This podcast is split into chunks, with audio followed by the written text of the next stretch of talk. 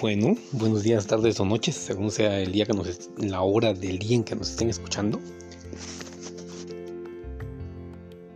Vamos a continuar con lo que estábamos hablando. Y entonces estábamos platicando. Si no escuchaste el audio anterior, te invito a que lo escuches porque a partir de ahí continuamos. ¿Cómo identificamos a ese grupo de personas que nos están haciendo daño? Porque la Biblia dice en Marcos 3, 20,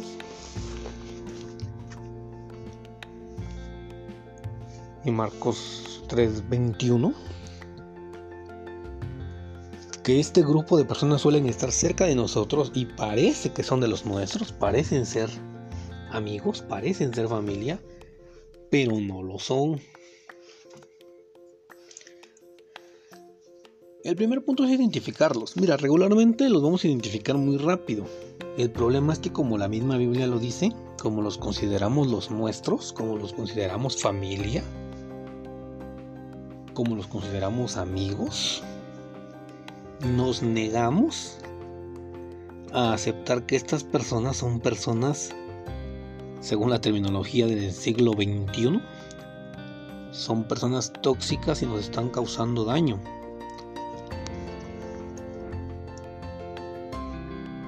Entonces yo te invito a que reflexiones primeramente en quiénes son esas personas que te están causando daño, en quiénes son estas personas que solo están buscando sacar provecho de ti. Ya leímos igual el día de ayer ese hombre que en medio de una de las conferencias de Cristo se levanta y le dice a Jesús que le diga a su hermano que parta con él la herencia. Es decir, Dile a mi hermano que me dé lo mío. Y por eso es importante que nosotros no nos metamos mucho en la vida de las personas. Porque ni Cristo mismo lo hizo. Él inmediatamente contesta, ¿quién me puso por juez entre ustedes? Y luego les contesta diciéndole que se guarden de toda avaricia.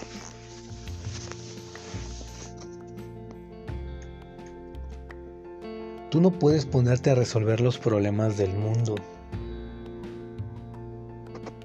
Por eso es importante que veamos que Jesús crecía en estatura y en sabiduría y en gracia para con Dios y los hombres. Y por eso nuestro primer audio indicaba que hay un crecimiento no solo espiritual. Decíamos que Lucas 1.80 dice que los niños y las niñas crecen espiritualmente.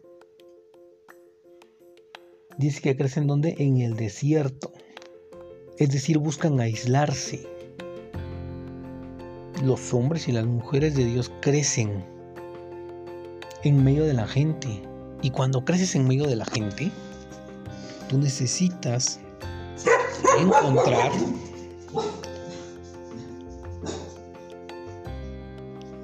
una disculpa.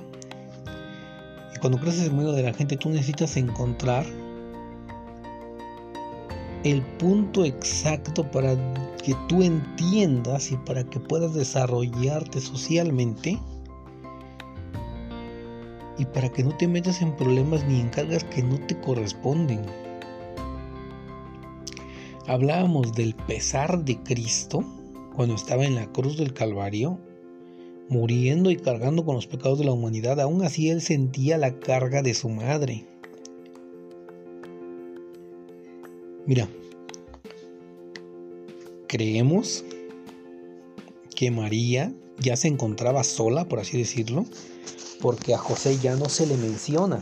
Entonces es bastante entendible o creíble el, el, por así decirlo, reflexionar, meditar, pensar o llegar a la conclusión de que José ya había fallecido. Entonces Jesús por ser el hermano mayor le correspondía el apoyar a su madre y seguramente así lo hizo todo su ministerio terrenal. Pero te repito, ¿qué hubiera pasado si Jesús en la en la en el ejemplo que tomábamos de este hombre, ¿qué hubiera pasado si Jesús hubiera respondido, hey, dale la mitad a tu hermano? Eso no hubiera sido una respuesta sabia. Estuviéramos entendiendo ahí por completo que, que Cristo estaba perdiendo el foco de su ministerio. Pero no fue así. Cristo respondió, guárdense de la avaricia. Y no se entrometió en lo que no le correspondía. Imagínate que Cristo humanamente no hubiera sido sabio con sus relaciones sociales y que hubiera llegado Santiago y que hubiera llegado Judas, que hubiera llegado Salomé, alguna de las hermanas de Cristo, como lo marca la Biblia y lo investiga, y le hubieran pedido, hermano, es que necesito que me apoyes con dinero, hermano, es que necesito que me ayudes, ¿sí? Porque repetimos, ya vimos los tres grupos, y necesita usted escuchar todos los audios para que no se saque usted de contexto lo que se está hablando el grupo de amigos, el grupo de enemigos y el grupo de aquellos que dicen ser amigos, que dicen ser familia, pero que lo único que procuran es sangrar, es, es, es lastimar, es restar, es quitar a la persona. En este caso Cristo tenía que cuidar de un ministerio, él no podía estar sacando dinero para apoyarle a aquellos que decían ser los suyos y que no solamente no eran los suyos, sino que no estaban con él, que no aprobaban lo que hacía, que no solo lo tildaban de loco, sino que ponían carga sobre Cristo. Entonces es necesario que tú y yo identifiquemos esas personas que no creen en nosotros, no creen en lo que hacemos, no creen en nuestro ministerio, no creen en nuestra familia, por así decirlo, porque vamos a decir que los discípulos de Cristo, los, eh, los, los 12, eran la familia de Cristo, no creen en su familia. Y que lejos de ayudar a que prospere el ministerio, a que prospere la familia, lo que procuran es sembrar discordia. Porque tú ves cómo llegan y, los discípulos se acercan a Jesús y le dicen, tu madre y tus hermanos te llaman. ¿Sabes por qué hacen eso? Porque ellos dicen, no, pues es que a la mujer está pasando algo importante. Al cabo del tiempo se fueron dando cuenta los discípulos de que en realidad no había una necesidad y de que realmente no era que hacían esto con las ganas de ayudar a Jesús, por eso Jesús contesta, mi madre y mis hermanos son los que están aquí y los que oyen y ponen en práctica la voluntad de Dios, mi Padre. Entonces necesitamos entender eso. Hay una frase que dice que tener la misma sangre no nos hace familia. Y bíblicamente quiero que sepas algo, hermano, te va a doler mucho este tipo de cosas son cosas que nos duelen mucho porque regularmente lo que hacemos es ponernos en contra de aquellos que nos aman, ponernos en contra de aquellos que son nuestros amigos. Imagínate que Jesús se hubiera empezado a enojar con aquella gente que lo seguía, que Jesús hubiera dejado a la multitud, que Jesús hubiera dejado a sus doce por complacer a su madre y sus hermanos. Imagínate. Entonces necesitamos comenzar a comprender, a buscar, a investigar. Y mira, yo creo y es más, estoy muy seguro, hermano, que tú logras identificar quiénes son esas personas que te causan daño a ti, a tu familia, a tu ministerio. ¿Quiénes son esas personas que jamás han aportado nada a tu vida? O que si lo aportaron fue en un pasado ya distante y que últimamente lo único que hacen es resarcir, es, es retardar tu crecimiento.